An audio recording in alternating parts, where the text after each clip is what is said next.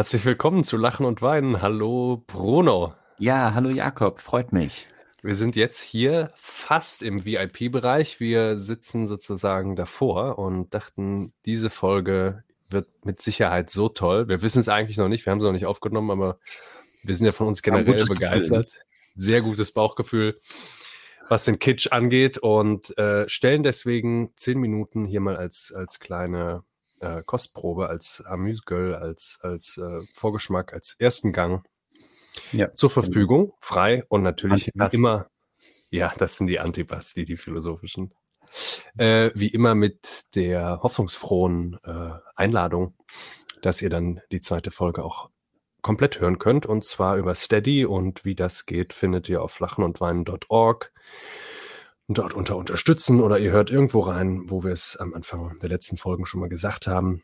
Ähm, es ist nicht ganz so einfach, gebe ich ja auch zu. Ne? Man muss sich dann eine App runterladen und mit dieser App kann man äh, das dann kann man darauf zugreifen. Ne? Ja, es ist sogar noch komplizierter. Also das ist ja schon wahnsinnig kompliziert, ne? Das wäre ja schon ja. hart. Aber es kommt mhm. ja noch der eine Schritt, dass man sich bei ich Steady. Ich mal unsere älteren Hörer jetzt auch. Ja, ja. Äh, also jeder, der auf Instagram ist, der wird das auch bedient bekommen. Ne? Mhm. Ähm, auf Steady. Äh, den Link findet ihr, wie gesagt, unter den meisten Folgen oder, oder auf unserer Website. Da meldet ihr euch an und ihr wählt ein Paket aus und dann habt ihr den Zugriff auf die zweiten Folgen. Und dann bekommt ihr einen, einen RSS-Feed zugeschickt, also so einen langen Link in der E-Mail und der kommt dann in die Podcast-App. Das ist die App, die man runterladen muss, von der du gesprochen hast. Und genau. damit kann man es dann einfach hören. Dann hat man die zweiten Folgen als zweiten Lachen und Weinen Podcast. Aber damit genug. Es geht heute um den Kitsch und jetzt geben wir euch einfach mal die ersten zehn Minuten dieser Folge. Viel Spaß und ansonsten hören wir uns an Weihnachten. Da wird ja dann auch der kostenfreie Testzugang freigeschaltet, wenn ihr erstmal umsonst reinhören wollt in die zweiten Folgen. Und dann hören wir uns irgendwann nach der Winterpause, nicht irgendwann, sondern Anfang Februar wieder. Mhm. Bis dann. Ciao.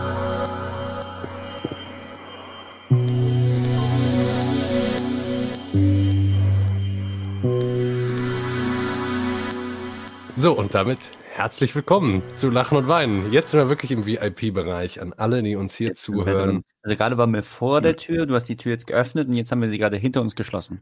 Haben uns geschlossen. Äh, also Hoffentlich kommen wir auch wieder raus, ne? Einige ausgeschlossen jetzt, das ist ja auch das Prinzip mit VIP, ne? Also es gibt ja. eben dann einige wichtige Personen und wenn ihr uns jetzt noch hört, dann seid ihr das.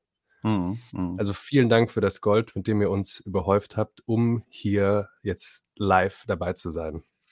Im Grunde ist jetzt schon ähm, vielleicht damit eine, eine der Voraussetzungen erfüllt, die man erfüllen muss, um Camp oder Campy zu sein, wie Susan mhm. Sontag mhm. ja in ihrem Essay in den 60er Jahren.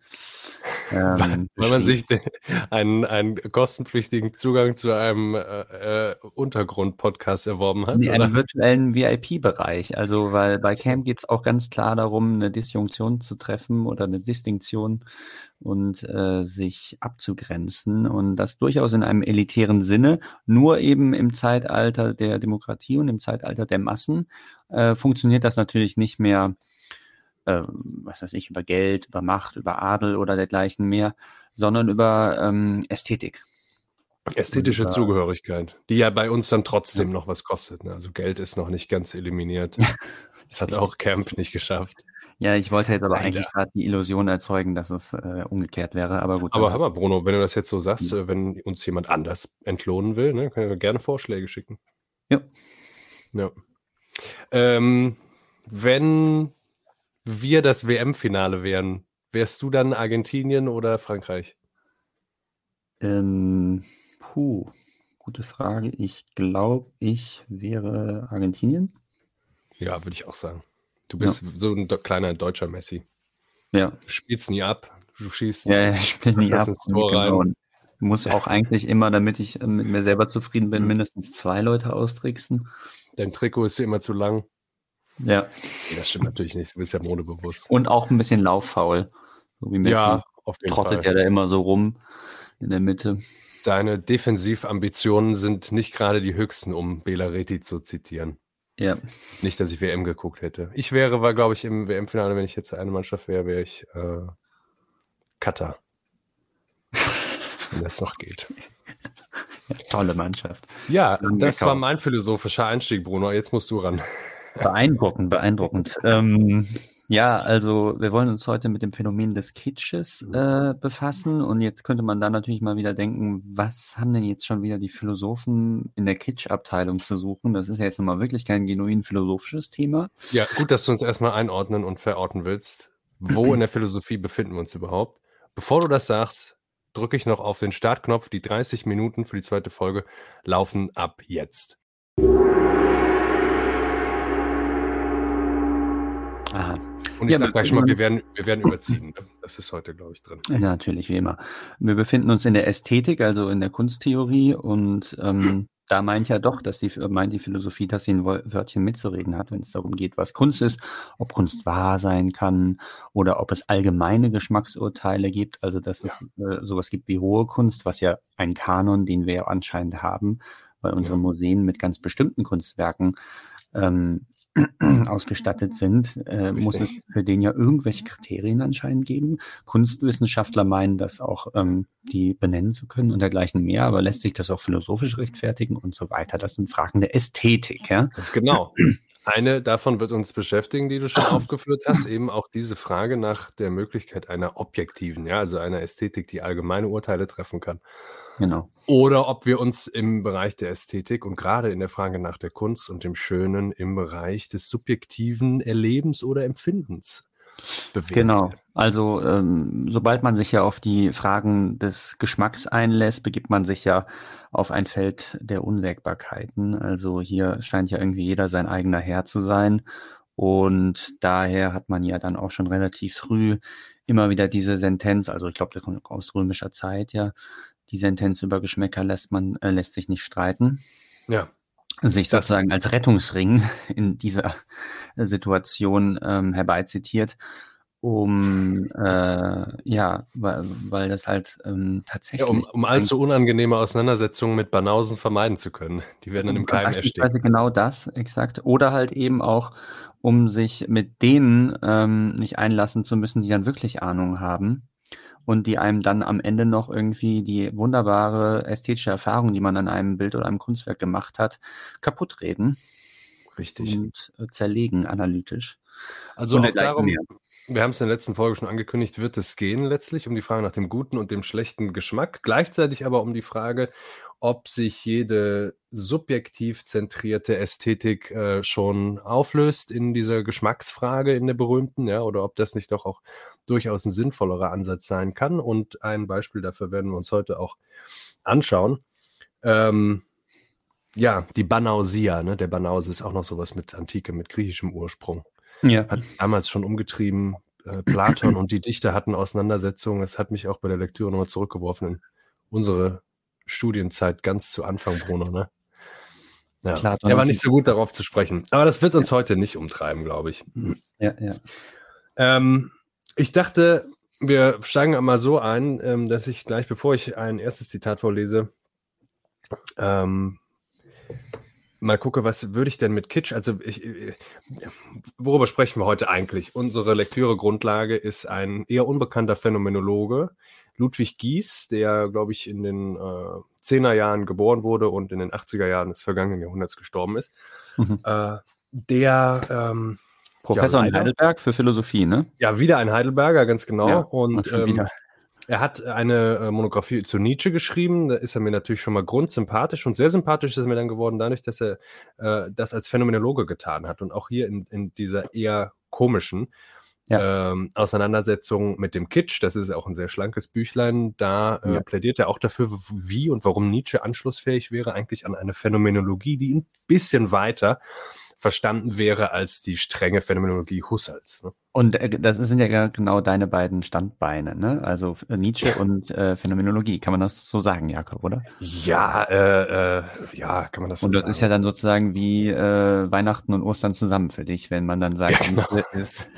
Ja, jetzt hätte ich nur noch die Zeit gebraucht, mich auch richtig mit dem Text zu beschäftigen, dann, dann wäre Weihnachten wirklich auf Ostern gefallen dieses Jahr. Ja, meine philosophische Ambition wäre zugleich neugeboren und äh, auferstanden. Beendet. Und beendet.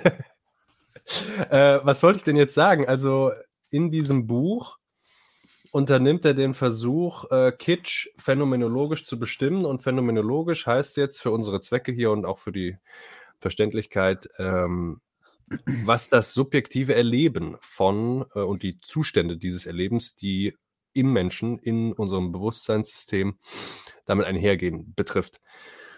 Ähm, ja, genau. Also und jetzt müssen wir kurz, also phänomenologisch meint ja in erster Linie erst beschreiben, kann man das, glaube ich, jetzt mal in die Umgangssprache übersetzen, ne? Genau. Dass man also ähm, mit den Werten ganz hinten anhält, äh, anhält. Ja. Und, äh, wir haben keine normativen Spekulationen oder Genau, und äh, das beginnt eben schon viel früher, als man denkt, nämlich beispielsweise, indem man Begriffe einführt, die sich gar nicht ähm, rechtfertigen oder verifizieren lassen an dem sinnlichen Eindruck, den man hat. Also Richtig. der Phänomenologe nimmt nur das für bare Münze, was ihm im Bewusstsein erscheint. Ja. ja. Und äh, alles, was ist, ist bewusstseinsimmanent. Ne? Korrigier mich, weil du bist da eher der Experte als ich.